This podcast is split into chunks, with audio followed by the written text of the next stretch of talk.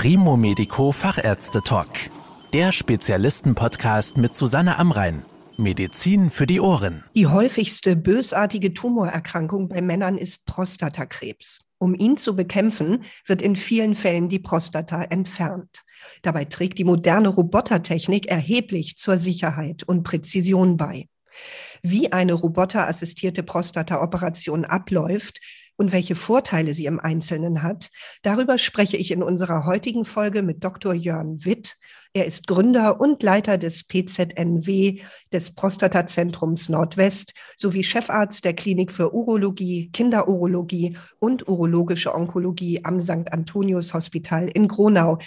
Herr Dr. Witt, ist es auf Krebs beschränkt oder bei welchen Erkrankungen der Prostata operieren Sie roboterassistiert? Grundsätzlich ist der Roboter, das Werkzeug, Roboterassistenz natürlich nicht für Prostatakrebs oder auch für die Prostata vorbehalten, sondern kann bei ganz vielen verschiedenen komplexen Eingriffen sinnvoll eingesetzt werden. Auf die Urologie bezogen ist das äh, zum Beispiel Eingriffe an der Niere, an der Blase, am Harnleiter und natürlich auch an der Prostata. Also da gibt es ein ganz breites Spektrum. Und was kann der Roboter nun besser als der menschliche Chirurg? Ja, das ist eine sinnvolle und gute Frage und ganz einfach, der Roboter selber kann gar nichts. Ja. Roboter ist letztlich ein Werkzeug, und wie im normalen Handwerk, wie beim Tischler, macht das Werkzeug natürlich nichts, sondern es bedarf den Anwender. Aber es ist ein gutes Werkzeug und das ist das Entscheidende. Es ist ein hochpräzises Werkzeug. Es ist ein Werkzeug, was äh, zwei Gelenke an den Spitzen hat, kurz vor dem Ende der jeweiligen Werkzeuge. Und diese Gelenke können bewegt werden wie ein menschliches Handgelenk, so dass ich im Rahmen der minimalinvasiven Chirurgie, und es ist ein minimalinvasives Vorgehen ohne Schnittoperation, dann eben genauso arbeiten kann, wie ich das sonst mit meinen Händen mache und die Freiheitsgrade erhalten bleiben. Nun hat aber der Da Vinci vier Arme. Wie steuern Sie die denn mit nur zwei Händen? Das ist richtig. Also letztlich hat der Roboter gibt nicht nur den Da Vinci, es gibt noch andere Robotersysteme, inzwischen von anderen Herstellern. Üblicherweise vier Arme, wo Instrumente eingebracht werden. Und tatsächlich hat der Mensch natürlich nur zwei Hände und kann damit auch nur mit zwei Händen arbeiten. Das heißt, man muss wenn man das andere Werkzeug zum Einsatz bringen möchte, zwischen den Werkzeugen hin und her schalten. Und das funktioniert am Ende mit, mit den Füßen, mit einem Fußschalter. Im Grunde ist das eine Kupplung. Wenn Sie den Roboter zur Unterstützung nutzen, operieren Sie dann ganz allein oder brauchen Sie trotzdem im OP Assistenten oder weitere Ärzte? Ja, auch ein ganz wichtiger Punkt die Meinung, dass der einzelne Held die Welt rettet, die trifft vielleicht in Kinofilmen zu. Im tatsächlichen Leben ist es aber immer ein Teamzugang. Und beim Operieren gilt das genauso wie bei vielen anderen Dingen. Und deswegen ist die Assistenz am Tisch und im Raum während einer Operation, während einer Prozedur von ganz hoher Wichtigkeit. Und deswegen muss der Assistent am Tisch die Operation, die Vorgehensweise genauso verstehen wie der Operateur und natürlich auch das Werkzeug entsprechend kennen. Wie reagieren denn Ihre Patienten, wenn Sie ihnen erklären, dass Sie Roboter assistiert operieren möchten? Verursacht das Unbehagen? Ich würde sagen, inzwischen nicht mehr, weil das inzwischen bekannt ist. Aber das Ganze hat natürlich auch eine Entwicklung über die letzten 20 Jahre genommen. Und am Anfang war das schon so, dass diese Fragen relativ häufig waren. Was macht eigentlich dieser Roboter? Was tut er eigentlich?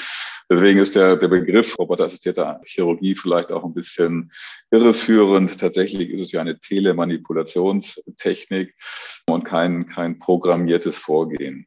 Wie viel Erfahrung haben Sie denn gebraucht, bis Sie so einen Operationsroboter oder Ihr Werkzeug wirklich sicher in allen Situationen beherrscht haben? Da gibt es verschiedene Antworten darauf und nicht nur eine. Letztlich, wenn man mit einem Werkzeug arbeiten lernt, dann kann man das ja mit Trockenübungen machen, weil die Anatomie, die ist ja bekannt aus anderen Vorgehensweisen, sei es laparoskopisch oder offen, chirurgisch und äh, das Werkzeug an sich, die Erfahrung, wie gehe ich damit um, damit ich dahin komme, wo ich hin will und solche Dinge, die kann ich natürlich auch ohne den Menschen machen, also nicht am Menschen.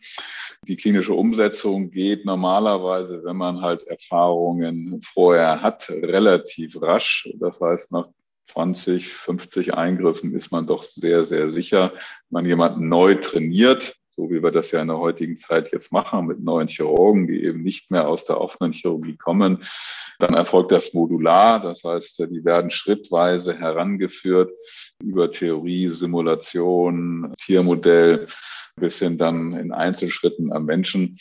Auch das geht sehr gut. Also nach einem halben Jahr kann jemand, der entsprechend ausgebildet wird, dann auch typischerweise den Roboter einsetzen. Das beendet nicht das Lernen. Also die Lernkurven sind natürlich noch viel länger.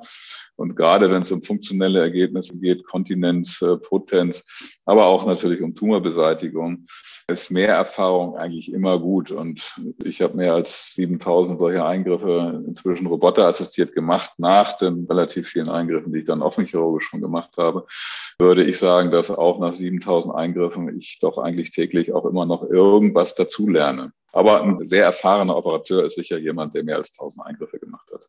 Wenn ich mir jetzt vorstelle, Sie leiten die Operation von einer Steuerungskonsole aus, fehlt Ihnen da nicht wie bei einer offenen Operation zum Beispiel die Übersicht oder der Tastsinn? Ja, also die Übersicht fehlt sicher nicht, weil ich habe ja meine Augen, das ist dann ja das, das optische System, das ist eins der vier Instrumente letztlich ja im Körper. Und wenn ich Übersicht brauche, dann muss ich das optische System, ja, die Kamera quasi etwas zurücknehmen. Dann habe ich die volle Übersicht. Die bleibt da erhalten. Der Tasten, da ist es so, naja, auch der offene Chirurg arbeitet ja nicht typischerweise mit seinen Fingern, sondern er hat ja Schere und, und, und Pinzette und andere Instrumente, so dass ich sagen würde, nein, der Tasten fehlt auch nicht sondern wenn man alles zusammennimmt, sind die Vorteile der Roboterchirurgie, dass ich eben viel weniger Blutverlust habe, die Leute schneller wieder aktiv sind, dass ich einen starken Vergrößerungseffekt habe und auch von Blickrichtungen das jeweilige Zielgebiet betrachten kann, was in der offenen Chirurgie gar nicht möglich ist, weil da kann ich ja nur durch den offenen Bauch gucken, doch so viel größer sind, dass da nichts fehlt. Viele Patienten, denen eine Prostata-Operation bevorsteht, haben ja Angst, dass sie anschließend unter Inkontinenz oder eben auch Impotenz leiden. Wie groß ist denn dieses Risiko bei einem roboterassistierten Eingriff? Auch das muss man etwas differenzierter betrachten. Natürlich hängt es auch davon ab, wie gut ein Patient vorher kontinent oder potent war. Ja, mit zunehmendem Alter gibt es da eben auch gewisse Abstufungen mit der Kontinenz selten, aber mit der Potenz relativ häufig. Und natürlich auch von der Ausdehnung der Krebserkrankung. Ja, denn teilweise muss ich eben Strukturen entfernen, die dann insbesondere für die Potenzfunktion mitverantwortlich sind. Aber es ist so, wenn dass die entsprechende Erfahrung des Operateurs und des Zentrums vorhanden ist, die Potenz vorher gut ist und ein Nährverhalt aufgrund von der Krebserkrankung möglich ist, die Potenz in vielen Fällen teilweise über 90 Prozent erhalten werden kann, teilweise aber auch mit langer Erholungsphase. Bei der Kontinenz sind die Zahlen noch mal viel, viel besser. Also in erfahrenen Zentren sind dauerhafte Kontinenzprobleme bei Patienten, die keine zusätzlichen Negativfaktoren auf ihrer Seite mitbringen, sei es allgemeiner Art oder sei es bezogen auf die Prostata, so selten, dass sie im Promillbereich liegen. Und wie schnell sind die Patienten hinterher wieder fit nach so einer roboterassistierten Prostata-OP?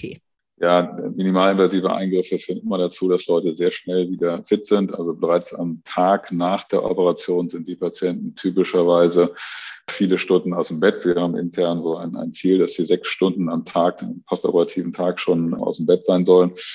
Und in vielen anderen Ländern ist es ja auch bereits üblich, dass die Patienten am Tag der Operation oder spätestens am Tag nach der Operation das Krankenhaus bereits wieder verlassen. Natürlich gibt es danach noch eine gewisse Rekonvaleszenzzeit. In den ersten vier Wochen soll man eben nicht mehr als 15 Kilo tragen oder andere Dinge tun, die die Bauchdecke oder den Beckenboden deutlich belasten. Vielen Dank, Herr Dr. Witt. Ja, ich danke für das Gespräch. Das war der Primo Medico Fachärzte Talk. Danke, dass Sie zugehört haben. Mehr Informationen rund um das Thema Gesundheit und medizinische Spezialisten finden Sie auf primomedico.com. Bis zum nächsten Mal, wenn es wieder heißt Medizin für die Ohren.